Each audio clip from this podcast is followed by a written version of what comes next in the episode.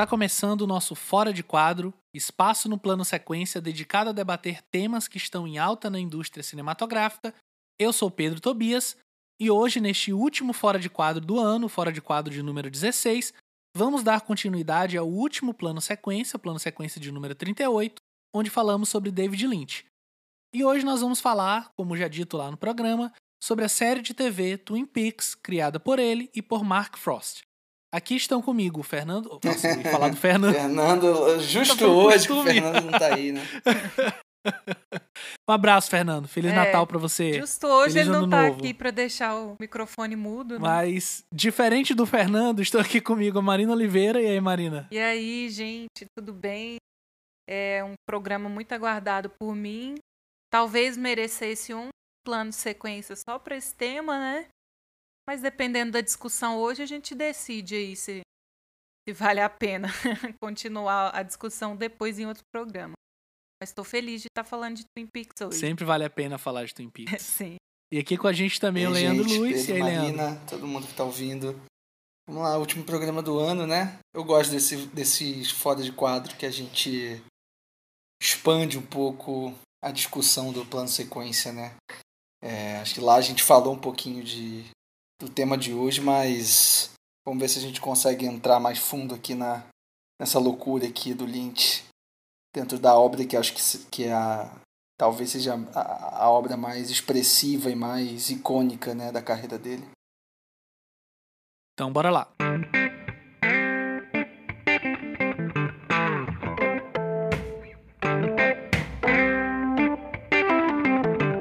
Quem matou Laura Palmer? Twin Peaks é uma série americana de televisão que foi transmitida originalmente pela ABC entre 1990 e 1991. Por conta da narrativa não convencional, o tom surreal e seus personagens misteriosos, Twin Peaks recebeu aclamação da crítica e um culto de seguidores ao redor do mundo. A série foi criada por Mark Frost e David Lynch. Começando como um mistério de assassinato, logo evoluiu para um exame das vidas duplas dos cidadãos de aparência inocente e os mistérios paranormais e sombrios dessa cidade aparentemente pitoresca. Em 2017, quase 30 anos após sua estreia, Twin Peaks retornou para uma terceira temporada, desta vez transmitida pela Showtime. E aí, começando, em que momento da vida de vocês vocês viram, tiveram contato, começaram a assistir, enfim, ficaram sabendo da existência de Twin Peaks? Só pra gente se situar aqui até pros nossos ouvintes também. Ah, comigo já foi na idade adulta. É, eu não sei se vocês têm essa informação, se passou na TV aberta aqui no Brasil, mas eu, pelo menos, se passou na TV, eu não vi. Passou, mas tipo, na época, né? Assim, É, eu, sei época porque eu quando eu tava nem- vendo recentemente, a minha mãe falou que assistia na TV. Eu fui ter, eu fui ter contato através da obra do Lynch, né?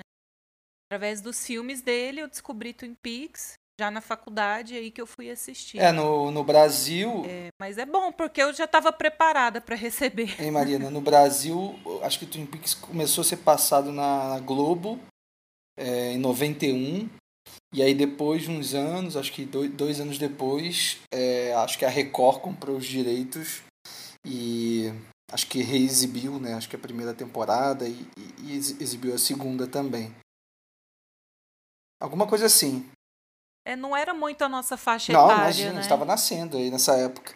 Nosso horário, o nosso horário de estar É, acordado. em 91 é o ano que eu nasci, então é, não tinha nem como, né, tá acompanhando, mas é, para responder a pergunta do Pedro, eu assisti na adolescência, é, já num esquema de baixar, assim, eu vi Twin Peaks baixado, uma qualidade provavelmente péssima, mas é, foi muito bom, eu devia ter uns 15 para 16 anos, eu lembro de ver eu baixei, eu, ba- eu baixei meio que tudo, assim, aí eu via um episódio por dia é, da primeira temporada.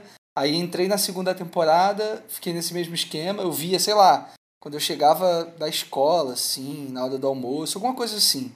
Eu curtia nessa época fazer esses esqueminhas de, de baixar umas paradas e botar assim pra ver num horário meio pós-escola e tal. E aí. é, aí na segunda temporada é engraçado, porque eu vi só até o nono episódio, que é o episódio oitavo ou nono, a gente estava conversando aqui mais cedo, né? Antes de começar a gravar, que é mais ou menos o, aquele momento em que o, o, mistério se revela, né? Ou pelo menos parte do mistério se revela, a gente descobre quem que matou a Lara Palmer e tudo mais. E aí eu resolvi que eu ia parar de ver naquele episódio porque eu achei que estava bom o suficiente, assim. Eu não sei se eu já tinha ouvido falar que a segunda temporada Ai, era um pouco era um pouco fraca, né? Que caía um pouco o rendimento, que é uma temporada acho que de 22 episódios. Olha, subestimando o Lynch. Pois é. Aí só anos depois que eu fui retomar, comprei a série numa edição Blu-ray que tem que saiu acho que em 2014, se eu não me engano, que é bonitona assim, que tem as duas temporadas e extra pra caramba, tem o filme também. E aí eu acabei vendo tudo assim, mas essa essa minha primeira incursão foi na adolescência e só até o nono episódio da segunda temporada, porque eu achei que tava bom, assim. Não quis ver mais. Engraçado, né? Engraçado que a gente tá em momentos diferentes, né? Porque eu, eu não sei por que exatamente, até na época eu fiquei pensando muito nisso. Eu nunca tinha visto Twin Peaks até alguns meses antes de estrear a terceira temporada, lá em 2017. E aí eu. O pessoal tava comentando muito, enfim, grupos de cinema que até pessoal participava também. É, muita gente começou nesse período, né? E aí eu decidi assistir. Sim, sim, é. exatamente. Eu baixei já numa qualidade alta, né? Diferente da que o Leandro assistiu. E aí a minha ideia inicialmente era essa também, tipo, ir vendo aos pouquinhos e tal. E, tipo, eu me programei para meio que terminar a segunda quando começasse a terceira. Mas eu, tipo, devorei, assim, a série, inclusive até a segunda, que todo mundo vinha dizendo, olha, cuidado, a segunda é mais lenta, tem uns episódios meio chatos, assim, para mim foi. Passou voando, assim. Super rápido. Já a terceira que eu segurei para assistir. Eu fiquei, tipo, naquele de medo de perder, sabe? De chegar ao fim. Tanto que eu fui ver os dois últimos episódios, né? Que é um episódio duplo. É, acho que, sei lá, uns dois, três meses depois que já tinha saído. Eu tava muito segurando, assim, com muito medo de perder aquilo. E ainda mais quando você vê que a terceira temporada, ela não vai meio que para lugar nenhum, assim. Ela é mais uma explosão da psique do David Lynch. É aí que você não quer acabar os episódios mesmo, né? Porque tanto tanto faz a história chegar num final, né? Porque não vai ter uma resolução em si. Então eu também fiquei com esse sentimento, assim, de que eu não queria que a terceira temporada acabasse. É, mas eu assisti. Quando saíram os episódios, eu já, já ia assistindo toda semana.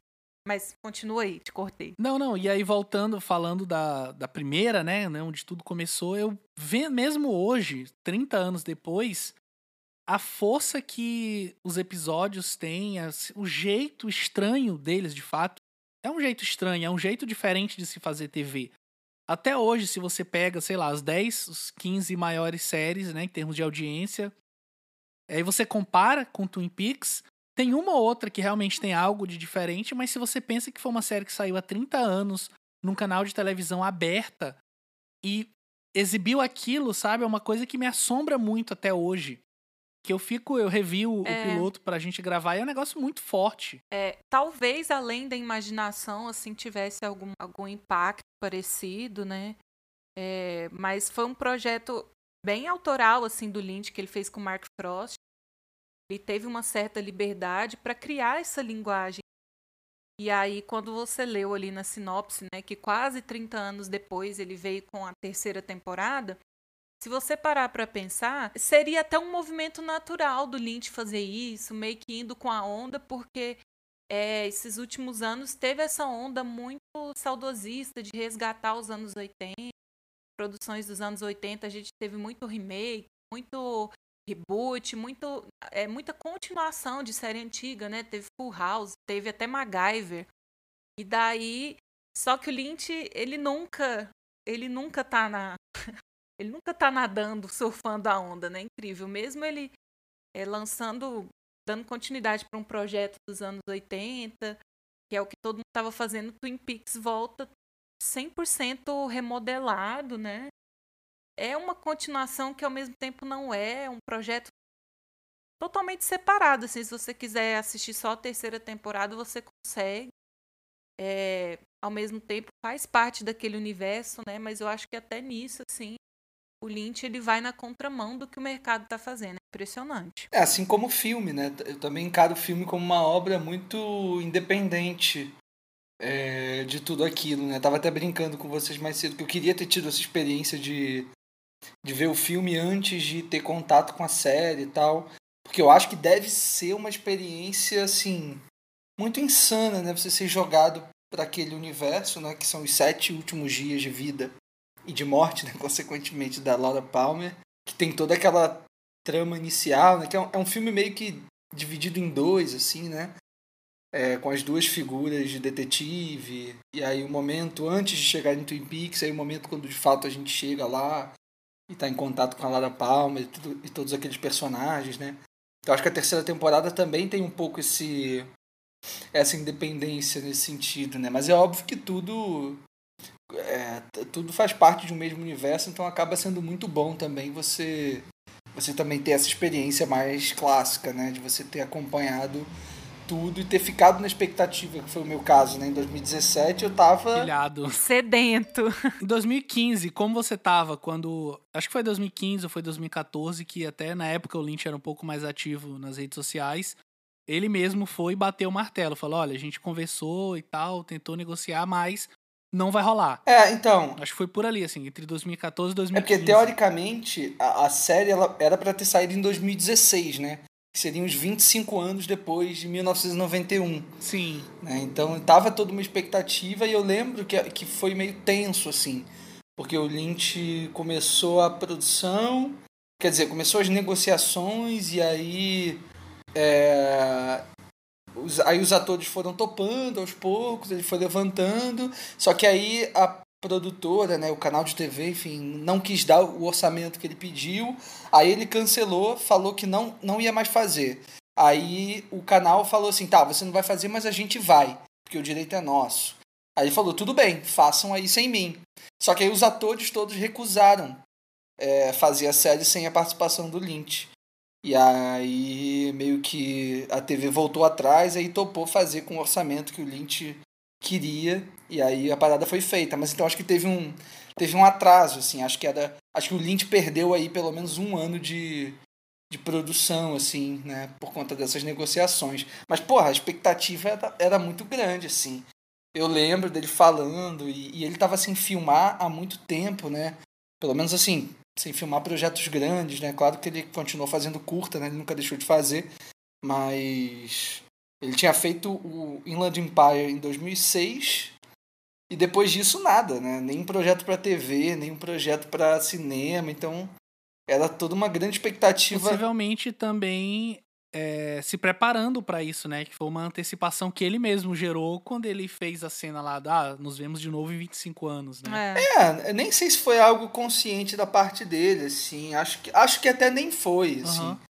É, mas eu tava, eu tava nessa expectativa não só pelo Twin Peaks, mas também para entender, porque nesse momento, né, eu já, enfim, já tinha assistido todos os filmes do Lynch, já estava bastante vidrado assim na obra dele já há muito tempo.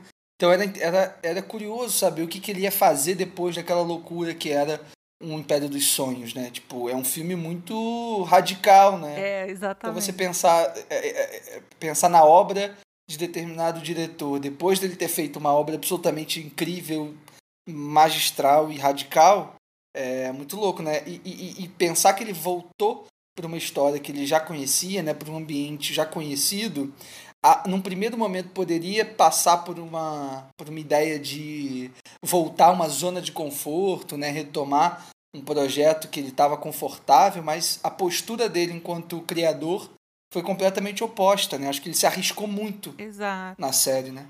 Ó, e só trazendo a, as informações do, de datas, é, em outubro de 2014 ele informou no Twitter que ia rolar pelo Showtime, né? Isso já depois das negociações com a ABC. E aí, enfim, começou a produção. E aí, em abril de 2015, ele fez uma série de tweets falando que depois de um ano e quatro meses de negociação, ele estava saindo do projeto mas que a emissora ainda ia produzir o show. Isso aí. E obviamente depois disso teve toda uma negociação e ele voltou e produziu e é o que a gente vê até hoje, né? Tá aí a terceira temporada. Nossa, a Showtime não tem nem a cara nem arde, né? De querer produzir uma coisa dessa sem, sem o Lynch. É louco. Pois é, né? Cara de pau, né? E, e essa coisa dele também é, partir pra uma. Pra dirigir todos os episódios, né? São, são 18 episódios? Agora não. Sim. É, é, são 18 partes e 18 partes de uma hora, né? Quer dizer, é, é um, uma grande obra de 18 horas é, dirigidas e escritas por ele, né?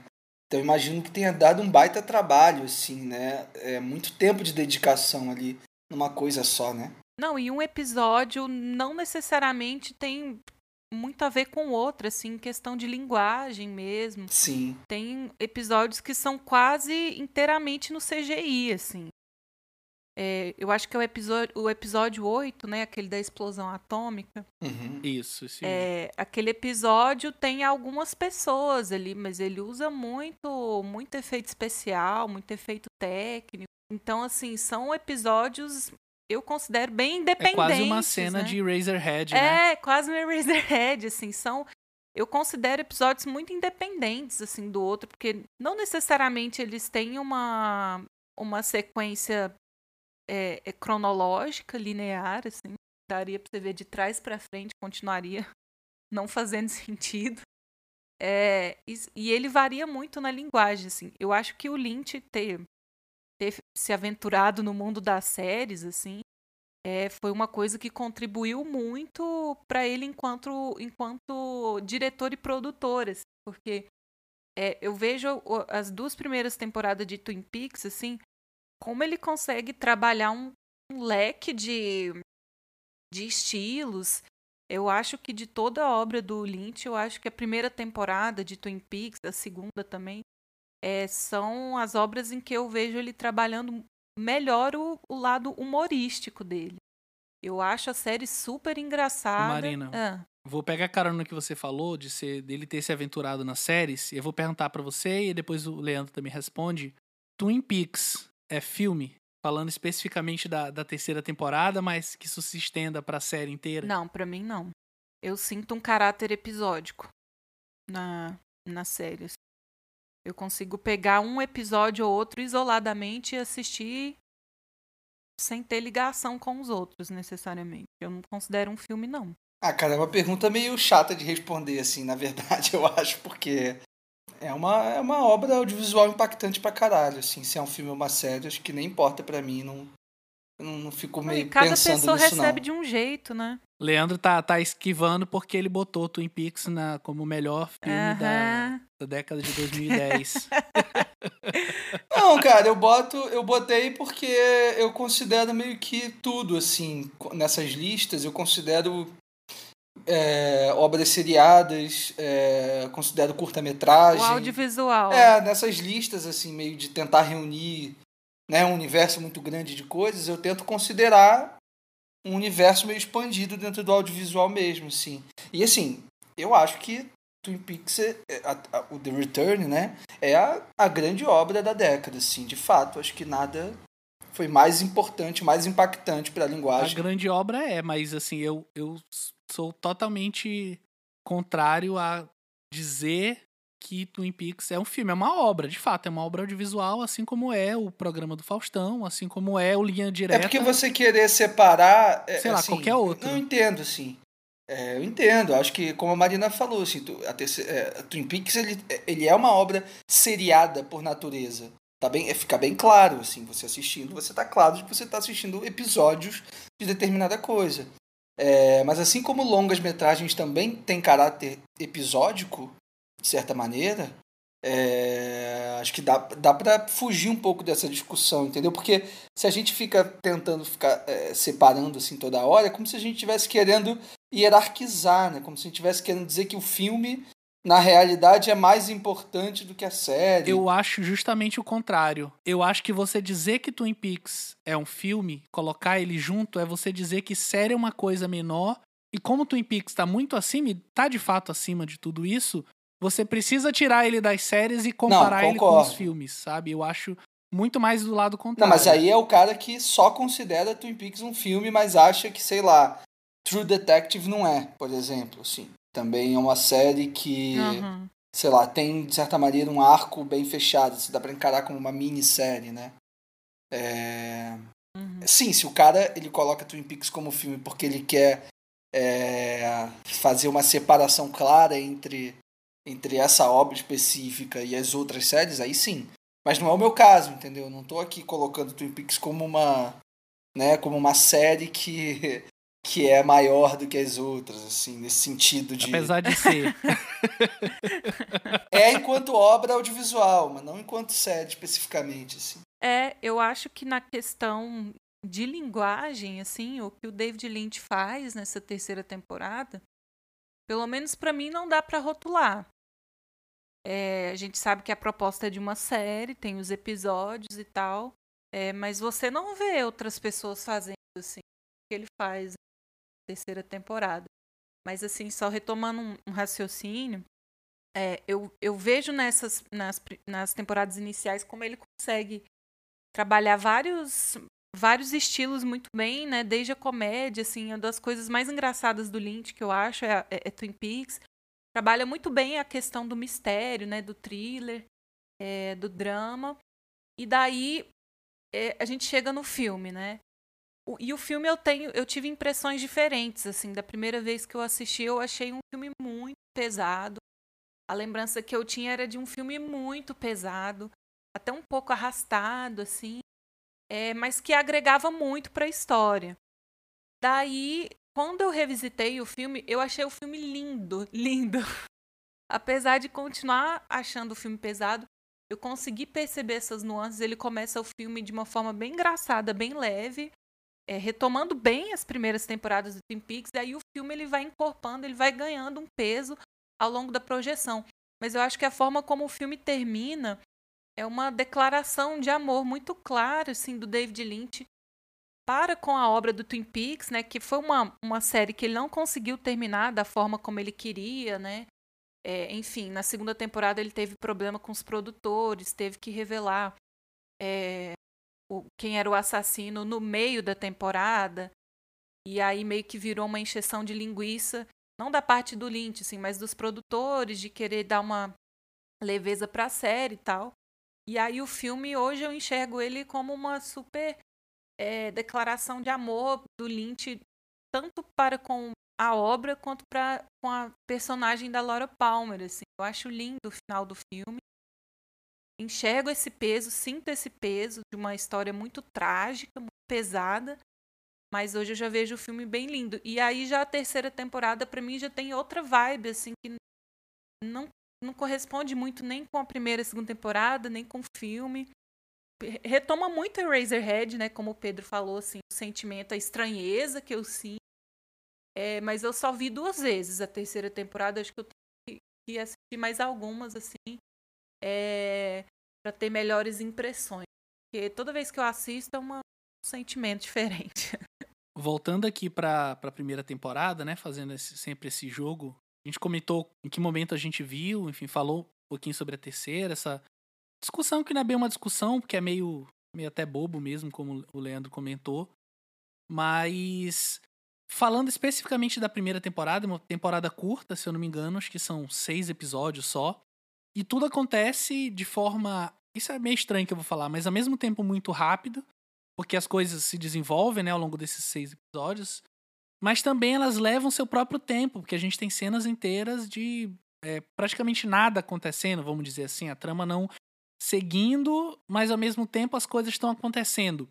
E aí eu queria destacar o primeiro episódio, piloto, que até a gente estava comentando aqui em off, que eu, quando eu vi da primeira vez, eu vi o piloto internacional, que é uma versão de, sei lá, uma hora e meia, uma hora e quarenta, e que é meio que um apanhado inteiro da primeira temporada, assim.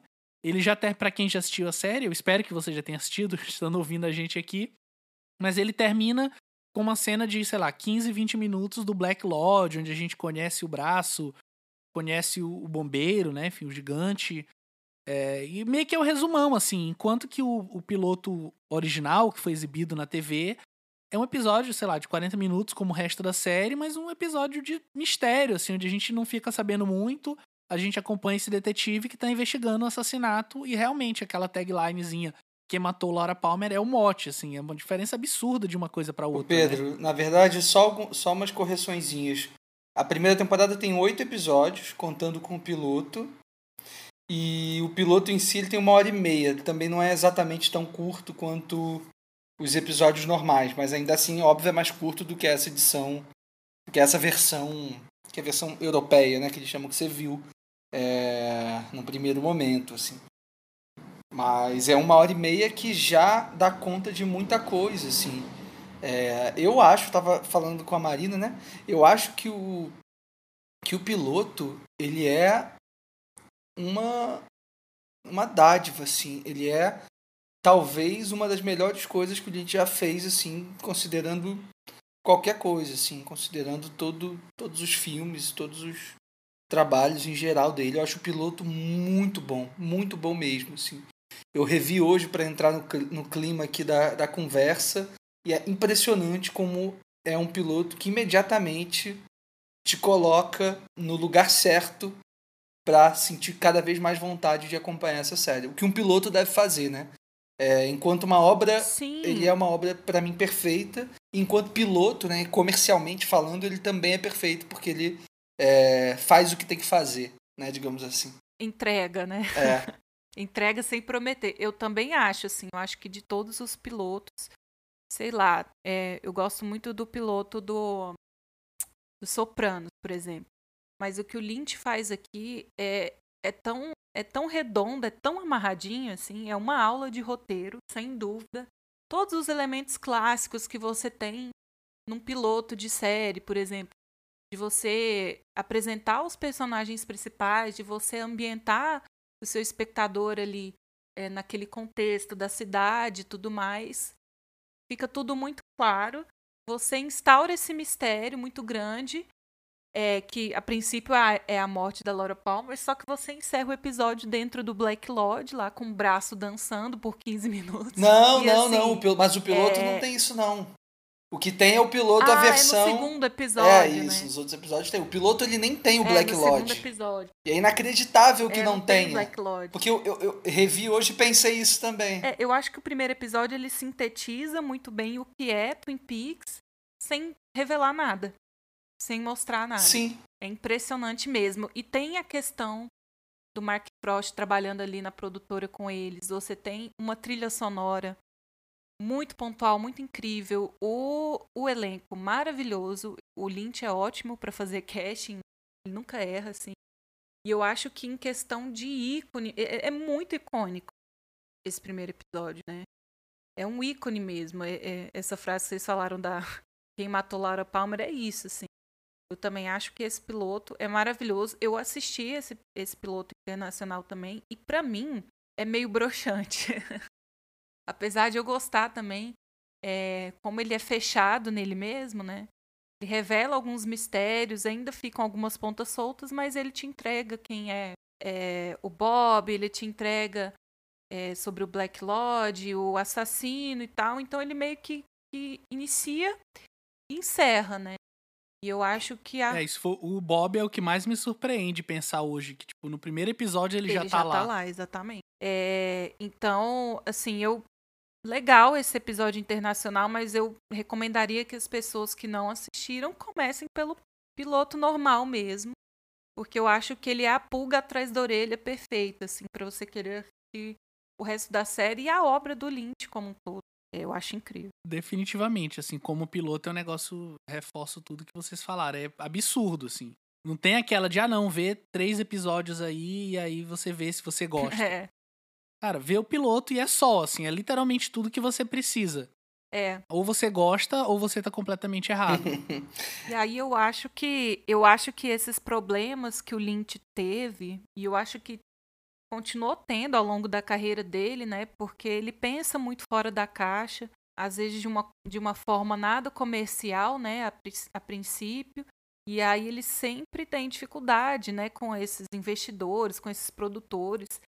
É, eu acho que as pessoas realmente devem pegar um roteiro dele, ler e não entender muita coisa e deve dar um medo de, de pôr dinheiro naquilo, assim. E daí, quando ele, eles encerraram a primeira temporada com aqueles boom de audiência e todo mundo morrendo para querer saber quem era o assassino, o que é esse Black Lodge, o que está acontecendo nessa série, né? Rolou essa pressão para eles entregarem logo no, na primeira parte da segunda temporada, né? Os mistérios, tinha que esclarecer tudo. E aí eu acho que o próprio mistério da Laura Palmer acaba sendo um pouco abandonado ali, né? E aí o Lynch, meio de mãos atadas, levou o contrato dele até o fim. E depois surgiu com o filme que era para fazer aquilo que ele não conseguiu na série, né? Ô, Marina. Até com David Bowie ali. Diga. Eu, eu só queria, antes da gente, né, expandir a conversa aqui para outros caminhos, mas ainda me atendo ao piloto. O que é genial, assim, nessa, nesse conjunto de, de elementos que ele reúne nesse, nessa primeira uma hora e meia, né? nessa, nessa uma hora e meia que vai te apresentar ao universo, vai te convidar a manter a, o seu interesse ali naquela, naquelas histórias, né? naqueles caminhos, naqueles mistérios que vão se abrindo por muito tempo, é que parece que há uma, uma, uma conjunção assim de fatores é, que são muito contraditórios, né? Eu acho que a gente falou isso um pouco no plano sequência, né? Que a gente falou dos filmes do Lynch. Essa coisa do humor, né? Que você falou, Marina, é, que é muito presente em Twin Peaks, né? Talvez seja... É um humor esquisito. Não, é um humor absolutamente estranho que você que, que, que, que surge nos momentos mais inesperados, né? E, e um humor também às vezes é, ambíguo, né? Que você às vezes ri mais meio que de desespero ou meio porque não está entendendo muito bem para onde aquela situação está te levando, né? Então acho que aquela, principalmente aquela abertura, né? Você tem uma sequência que é incrível, assim, que começa com a Jocelyn Packard, né, se maquiando no espelho. Aí logo em seguida já tem o Pete Martell, né, que é interpretado pelo grande Jack Nance, é... Tá indo para pescar. E aí você vê a câmera, enfim, faz uma espécie de pan, assim, né? Vai acompanhando meio aquele ambiente, até que lá no fundo você percebe que tem um tronco gigantesco de árvore que é, nas primeiras vezes que eu vi parecia uma pedra, assim, mas é, é. se você prestar bem atenção, na verdade é um grande tronco de árvore, né? O que já é muito simbólico para Twin Peaks. E aí o Pete Martell descobre, percebe que tem um corpo ali e as sequências seguintes vão se desdobrando eh, dos personagens reagindo a essa morte, né? E essas reações são sempre com muito desespero, né? Sempre com muito choro. O choro e o grito estão muito presentes no Twin Peaks nesse piloto e vão estar tá muito presentes na série como um todo, né? Até a terceira temporada, até o último até o último plano da terceira temporada, que é um grande grito da Laura Palmer.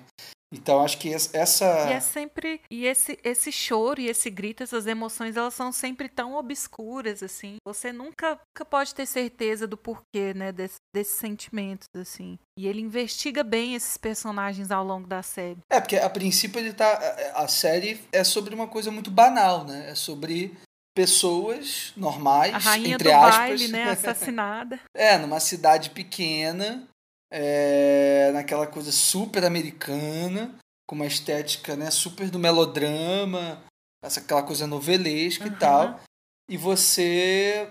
E, e, e, é isso, é o Lynch brincando com todas essas expectativas, né? E te colocando meio contra a parede o tempo todo, assim, falando assim, ó, oh, você espera esse, esse tipo de coisa, então eu vou te entregar isso aqui. Né? Ele vai brincando com as suas expectativas ao longo é, dessas duas primeiras temporadas, né? E aí acho que na terceira temporada ele já brinca de outra maneira, assim.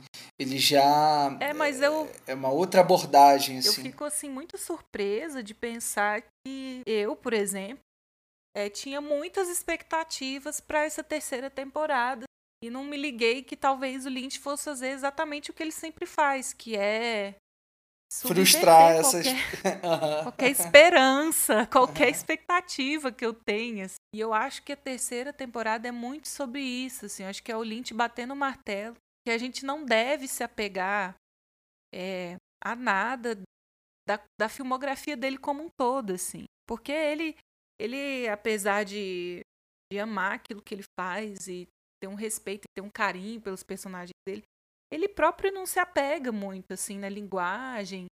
é, ele não ele não tem medo de arriscar, de mudar os próprios personagens que ele gosta, né? O que ele faz com com a gente Cooper na terceira temporada, assim. Uhum. Eu acho que para muita gente foi a maior quebra de expectativa, né? Tá, sem Porque, dúvida. Para mim, para mim um dos grandes trunfos da primeira temporada é realmente essa persona do, do agente Cooper, né? Ele é extremamente carismático. Grande parte do humor vem dele.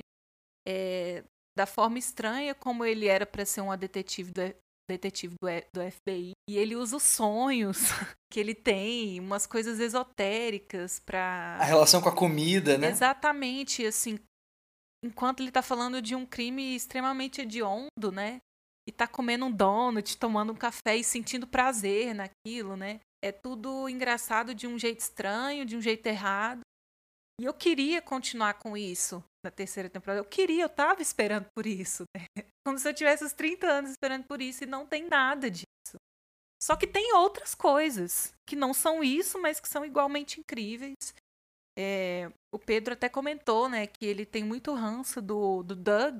E o Doug foi uma relação de amor e ódio, assim, pra mim. Eu fiquei com muita raiva de não ter o Cooper no começo, mas o Doug ele me ganhou de uma forma incrível, assim. Até pelo próprio fato de ver o ator é, se deliciando tanto com aquilo, né, e vivendo aquele personagem com tanta maestria, assim. Eu, o, o, Doug ele foi me ganhando e no final eu já nem lembrava tanto do, do agente Cooper, sabe? Sim. É tão bonito isso, né, Marina? É, a terceira temporada é uma grande. É um grande pé na bunda do Lynch, assim, na Marina, sabe? Cara, desapega de tudo que eu já fiz. Eu não sou obrigada a ficar preso naquilo que eu já realizei. Eu tenho ideias novas, eu tô pensando em coisas novas, então ou você embarca comigo ou você não ou você fica para trás mesmo. Ele quebra muita expectativa, né? É, então, isso que eu, é isso que a gente tá falando. Tipo, é tão bonito ter um. Ter, confiar que um artista vai te entregar é, algo completamente novo e algo que você não espera. Né? É tão bonito você saber que ele é um, é um desses tipos raros de artistas. É, e tô falando não só de cinema, mas de qualquer área, né? Qualquer linguagem, enfim que vai te surpreender sempre, assim, porque ele tá é, ele tá manipulando ali um universo que é muito específico dele, muito bem planejado nesse sentido, né? Eu acho que essa coisa dessas surpresas que tem, acho que é muito um reflexo da personalidade dele também. Eu tava vendo uns documentários, é, uns extras que tem nesse Blu-ray do Twin Peaks, e, e aí sempre tem essa coisa da, do, do, da galera falando no, do, no, set de filmagem, dos técnicos, diretor de fotografia, os atores, enfim. E, e uma das coisas que sempre se repete é, é, é, esse comentário de que o Lynch é uma pessoa muito aberta dentro do set de filmagem é, para as coisas que acontecem, para as coisas que estão ali. Né? Ele está sempre com. é sempre muito generoso e sempre muito atento a qualquer coisa que aconteça para que ele consiga incorporar aquilo de alguma maneira na história que ele está contando, né? É o cara que está realmente presente no momento, assim, está vivendo aquele momento ali. Acho que os filmes, as obras, as séries, né? enfim, são um reflexo disso, né? É, eu acho, dá para ver que ele está vivendo o momento, assim. É, acho que na própria maneira como ele escreveu as cenas, assim, ele trazer de volta é, a atriz que faz a, a mulher do tronco, né? Agora, deixa eu só pesquisar o nome dela que vocês sabem. É a Margaret Coulson. Isso. Catherine Coulson. Catherine. Margaret é, é a personagem. É o nome da personagem. A atriz já estava bem doente né? na época das gravações, assim. E ele incorpora isso. Ele incorpora isso na história de uma forma tão sensível e tão triste. Nossa, é de, é de cortar o coração a última cena dela, assim é uma forma de homenagear aquela pessoa que o Lynch gosta, né? Tem uma função narrativa grande.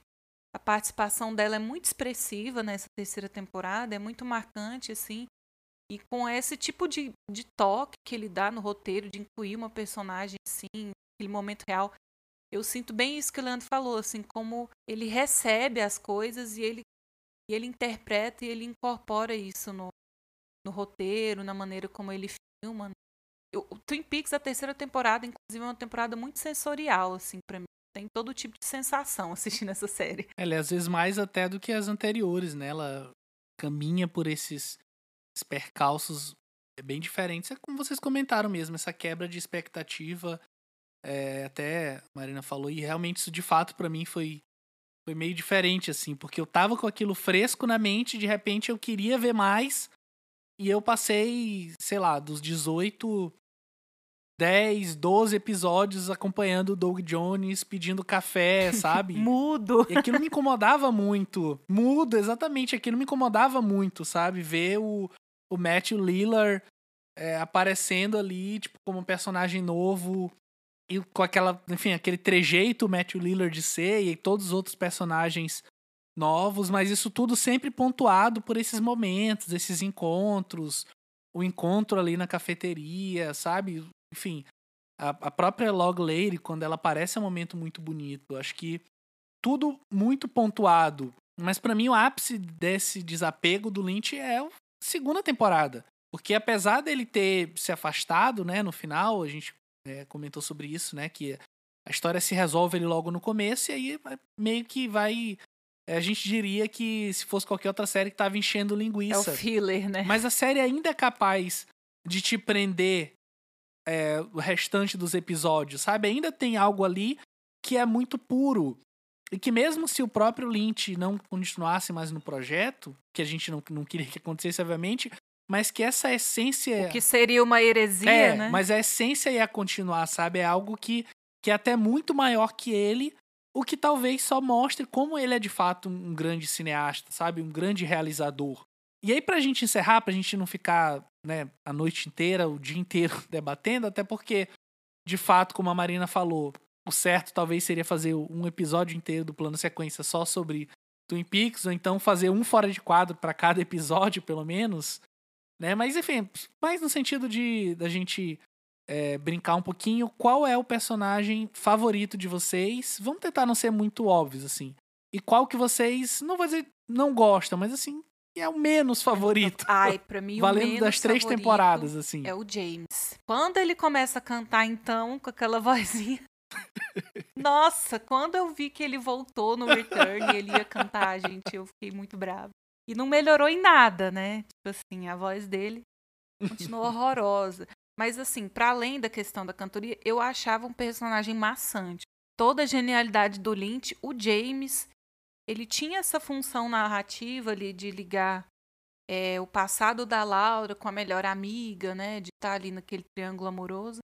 Mas aquele melodrama e é um cara assim chato, insistente, não, não vai para frente nem para trás, não gosta do Jay. É, agora o personagem preferido. Eu gosto muito da personagem da Naomi Watts.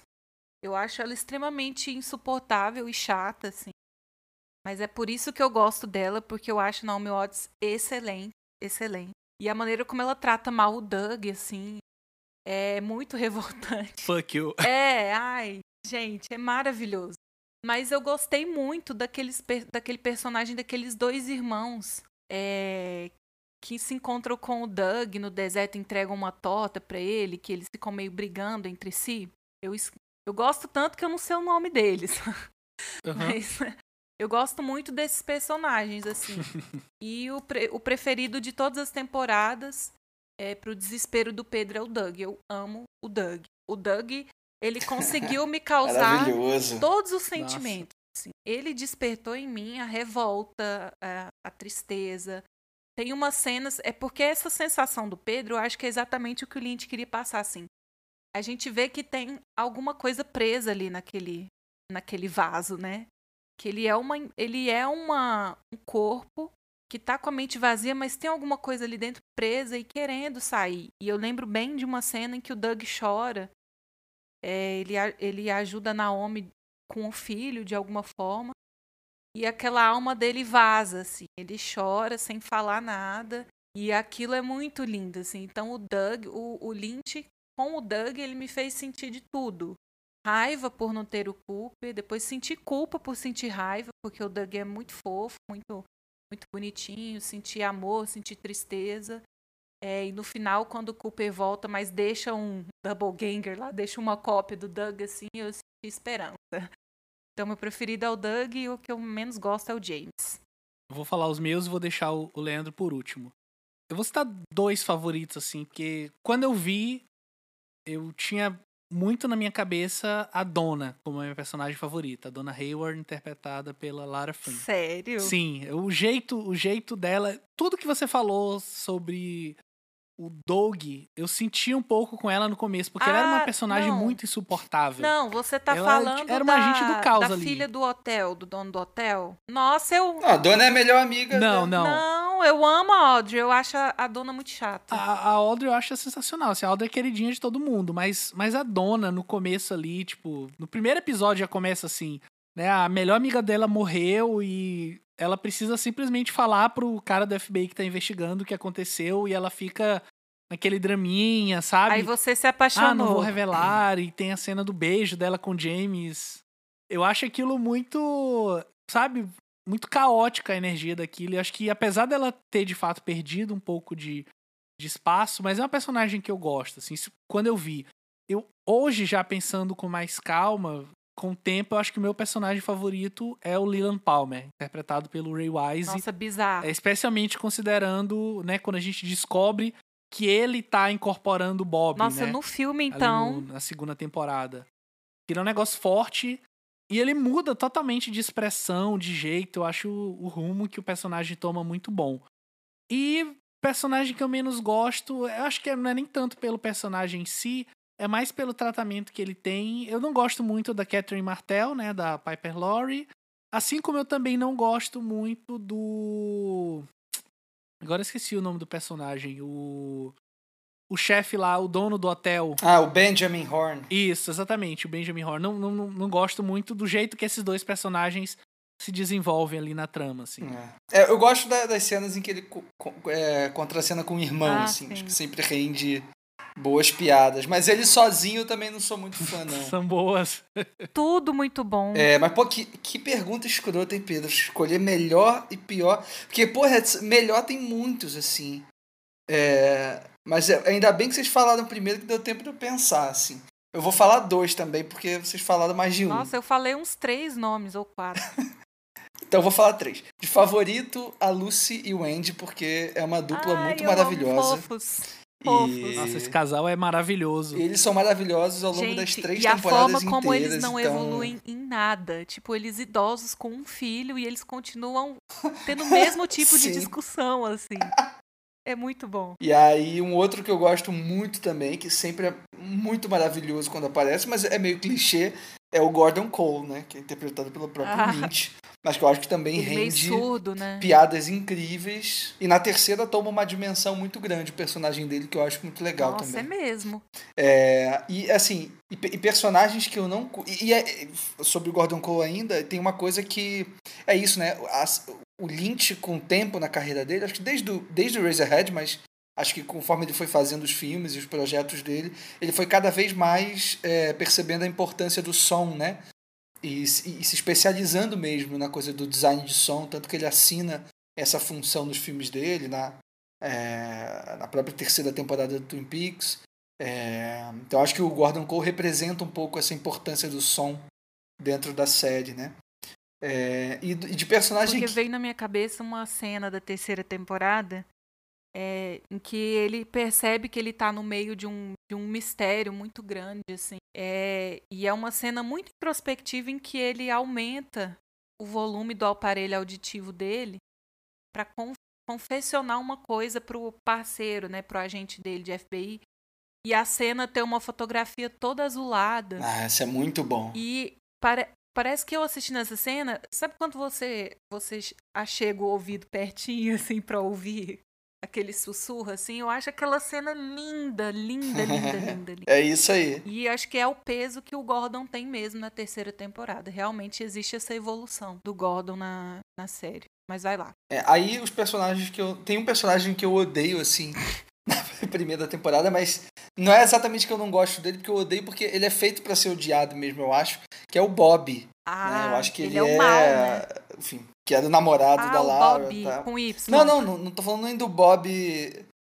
É, o Bob com Y. E ele muda bastante. é o Bob. Né? Bob Briggs, né, cara? Não, principalmente na terceira, né? Que ele faz quase um outro personagem, assim. Mas eu acho ele muito Ai, playboy, odiável né, gente? na primeira temporada. Porque ele é aquele típico playboy, aquele típico bully da escola, babaca, escroto, que você odeia, assim.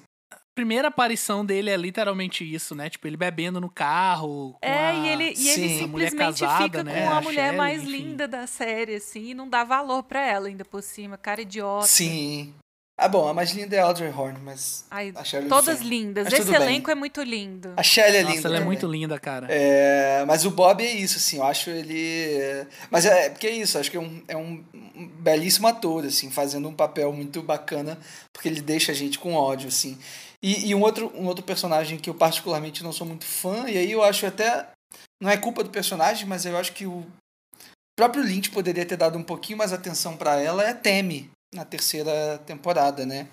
A, enfim, investigadora ali do FBI junto com Ah, é verdade. com o Gordon Cole e com o Albert, né? Ela, ela parece em alguns momentos muito mais tipo uma secretária, assim, uma assistente do que uma investigadora. às É, vezes, é, né? me incomoda um pouco assim a participação dela. Acho que em alguns momentos ela me parece muito É, subaproveitada. e ela assim. parece que tá ali É. com um propósito, às vezes, meio estético, às vezes, sabe? É, a forma como ela se veste, se movimenta, ela é muito linda, muito sensual. Tem cenas que parece que ela tá lá só pra ser essa beleza mesmo. Então é isso, gente. Pera aí, Basicamente- deixa eu comentar uma coisa. Deixa eu comentar uma quebra de expectativa, assim, que eu vibrei. Eu vibrei. Eu assisti a terceira temporada com o meu namorado. E quando essa personagem apareceu, a gente vibrou, assim. Que é a. Ai, a personagem da, da Laura Dern. A Diane. Gente, eu, eu enlouqueci quando eu vi essa personagem. assim. Porque essa tal dessa Diane, ela é um ícone, né?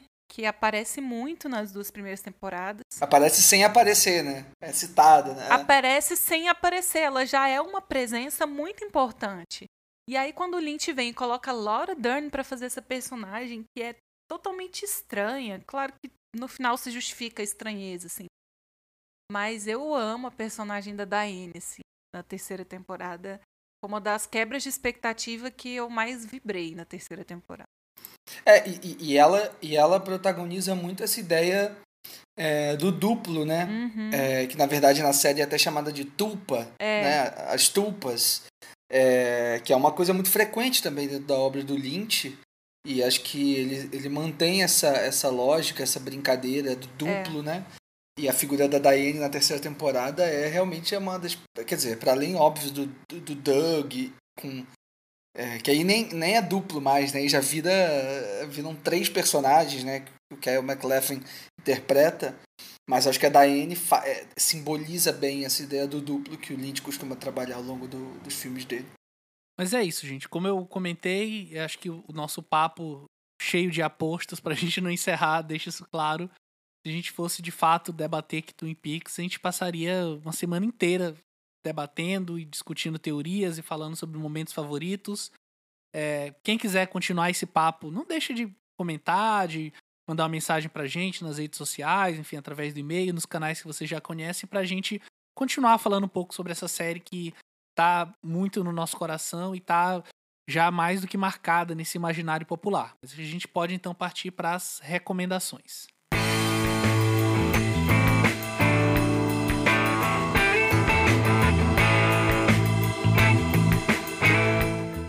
Gente, talvez eu esteja chegando, tipo assim, um ano atrasada pra festa. Mas eu vou recomendar uma coisa que eu fiquei sabendo esses dias que eu não sabia, né? É o Telecine, tanto o Telecine quanto o Telecine Play lá, né? O catálogo online. Eles estão com um festival comemorativo dos 125 anos de- do cinema, né? Da exibição do primeiro filme, dos Lumière e tal. É uma mostrinha, assim, que tem uma seleção incrível, incrível.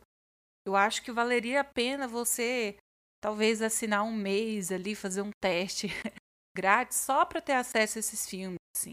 Eu tô vendo aqui o catálogo, eles têm umas seleções com os temas tipo pioneiras do cinema, é, o primeiro cinema, aí você tem desde Lumière até a Garota na Poltrona, sabe? Tem muita coisa antiga que realmente você não vai achar é, no Netflix, no Amazon da vida. Eu estava até comentando com o Pedro, assim, como o catálogo da Telecine ele vem bem completinho. É, tem muita coisa que você não vai achar em outros lugares. E aí, com essa mostra é, dos 125 anos de cinema, eu acho que tem muita coisa fora da curva ali que se você está tá querendo uma coisa mais diferenciada para assistir, você vai encontrar lá. Montagem soviética, impressionismo francês, surrealismo, né? Já que a gente está falando do Lynch aqui. Então, façam lá um teste grátis para vocês curtirem essa mostra aí, que ela vai até o meio do ano que vem, acho que até junho do ano que vem. É, e a seleção tá muito legal mesmo. Então, minha indicação é essa daí. Muito bom, Marina. Partindo para minha recomendação, vou fazer uma recomendação é, é, que é temática, apesar de muita gente vai torcer o nariz, vai revirar os olhos. Mas a minha recomendação é de uma série, é Riverdale, que é uma série de televisão, uma série americana, que é baseada nos quadrinhos da Art Comics.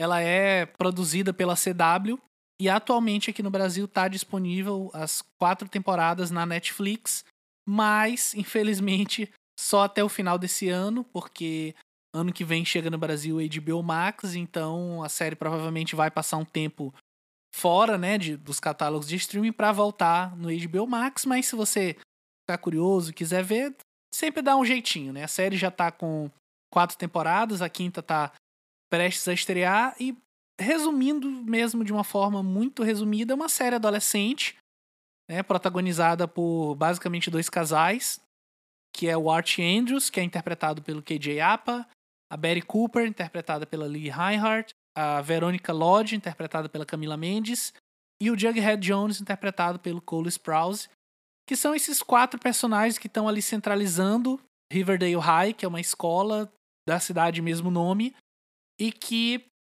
estão ali envoltos em uma série de mistérios que começa com o assassinato de um dos personagens, basicamente como Twin Peaks, mas a série ela lida muito bem com esses dois climas. É esse ser uma série adolescente que ela nunca nega, nunca abre mão disso, e ao mesmo tempo estar envolta nesses mistérios e também tentando dar conta é, de uma série de referências que não estão ali jogadas, que não estão ali de graça como tantas outras obras, e eu acho que talvez vendo vocês entendam isso muito mais do que escutando eu falar. Mas acho que vale citar o elenco de atores que fazem os pais, né? O elenco adulto, que tem nomes como Luke Perry, Matt Amick, que também tá em Twin Peaks, que inclusive dirigiu um episódio da série mais recentemente. A Molly Ringwald, o Skit Ulrich, que tá também lá na, em Riverdale, enfim. São nomes que estão ali para legitimar, obviamente, o elenco mais jovem, mas que também tem a sua importância, que inclusive é, acho que quando eles estão em cena é o que mais me agrada até então. Eu tô ainda na segunda temporada, mas é uma série que eu tô devorando assim com muito gosto. E, claro, não tô comparando diretamente, tá? Tem muita distância entre elas, mas acho que me faz lembrar, assim, bem lá no fundo, um pouco do que eu sentia vendo Twin Peaks, do que é esse clima de Twin Peaks também. E você, Leandro, qual a sua recomendação? Vou fazer uma indicação tripla, então. É, as duas primeiras, que eu acho que de alguma maneira. É, quer dizer, a primeira eu acho que de alguma maneira dialoga com o David Lynch. A segunda dialoga diretamente e a terceira. Não.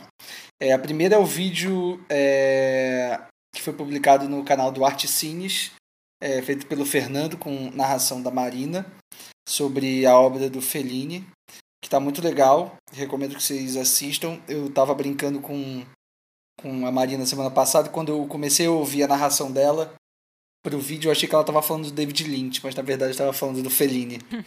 então acho que tem tudo a ver, assim. Até porque Fellini é uma grande influência pro Lynch, né? Então é, corre lá para ver o vídeo ficou incrível, como sempre. É, porque o Fernando é ótimo nessa empreitada de vídeos ensaios. E a segunda dica tem a ver com Twin Peaks diretamente que é um vídeo de 4 minutos no YouTube é, que circulou bastante recentemente pelo Twitter, vi muita gente compartilhando. Não é exatamente uma novidade, mas para quem não viu ainda, vale correr lá e colocar na busca Ângelo Badalamente explica é, como compôs o tema principal de Twin Peaks. É, se você colocar Ângelo Badalamente Twin Peaks, você vai ver, deve ser a primeira, o primeiro resultado, que é incrível, assim. É, ele falando que o Lynch chegou para ele e falou: Ó, oh, preciso de uma trilha, uma trilha principal que vai nortear um pouco a série, então vamos lá. Aí ele começou a passar para ele, é, o Lynch né, começou a passar para o Badalamente algumas sensações, né, uma coisa mais sombria em relação à floresta e tal. E o Badalamente vai tocando no piano enquanto ele, enfim, se recorda do momento. É muito incrível, é muito emocionante. É, para quem gosta do universo do Twin Peaks, vai, enfim, se apaixonar pela fala do Badalamente e como ele compôs essa, essa primeira peça musical de uma série de peças musicais que são incríveis, né? A gente nem falou muito isso, mas a trilha sonora de Twin Peaks é um deleite por si só. É, até comprei o, o disco, né, o vinil recentemente, viajei é, para Argentina no passado e aí na, na, viagem eu achei assim o disco e comprei, é muito maravilhoso assim. É, tem no Spotify também para quem curte ficar ali ouvindo. É, e, a, e, a, terceira indicação, que é, que é a indicação de verdade que eu tinha separado mesmo para trazer, é um filme de Natal, para quem está nesse clima aí de fim de ano, é, quem gosta de pegar alguns filmes aí com a temática para assistir nesse momento. Eu vou recomendar um filme é, de 1974 chamado Black Christmas. É um filme de terror dirigido pelo Bob Clark, que é aquele diretor que fez dirigiu Porky's, né? Não sei se vocês vão se recordar, mas é um cara que a princípio tinha uma carreira bem underground assim, é, com filmes meio obscuros, até com uma pegada de terror assim meio é, meio underground, até engraçadinho assim. E aí ele faz o o Black Christmas, né, que acho que a tradução aqui fica Noite de Terror, em 1974, e é um filmaço, é um, um baita precursor assim do gênero slasher dentro ali do, do cinema dos Estados Unidos. É um filmaço, um filmaço mesmo, assim, eu nunca tinha visto, fiquei absolutamente encantado com a magia é, bizarra do Natal que ele, que ele faz aí nesse filme. E depois ele vai até dirigir aquele Uma História de Natal, né, da década de 80, que enfim, eu nunca assisti, mas é considerado como um dos grandes filmes de Natal dos Estados Unidos e tal. É, mas Black Christmas, Noite do Terror de 74, do Bob Clark, para quem quiser um excelente filme de terror natalino para ajudar a passar esse 2020 que não acaba mais. Muito bom, Leandro. Então, esse foi o nosso fora de quadro sobre Twin Peaks. Se você está ouvindo aqui e não ouviu ainda o nosso último plano sequência sobre David Lynch, corre lá que eu acho que esse papo de hoje acaba sendo um pouco de um desdobramento do que a gente foi construindo lá e vice-versa. Então, se você está ouvindo isso aqui, corre para lá também. Se não viu Twin Peaks, que eu acho difícil se você estiver ouvindo até aqui, veja o quanto antes. Quiser saber mais sobre as nossas indicações, dá uma conferida no post, dá uma olhada nas redes sociais. E é isso. Feliz ano novo e a gente se vê no nosso próximo Fora de Quadro. Tchau, tchau. Valeu demais, tchau, gente. gente. Até o ano que vem. Falou. tchau, tchau.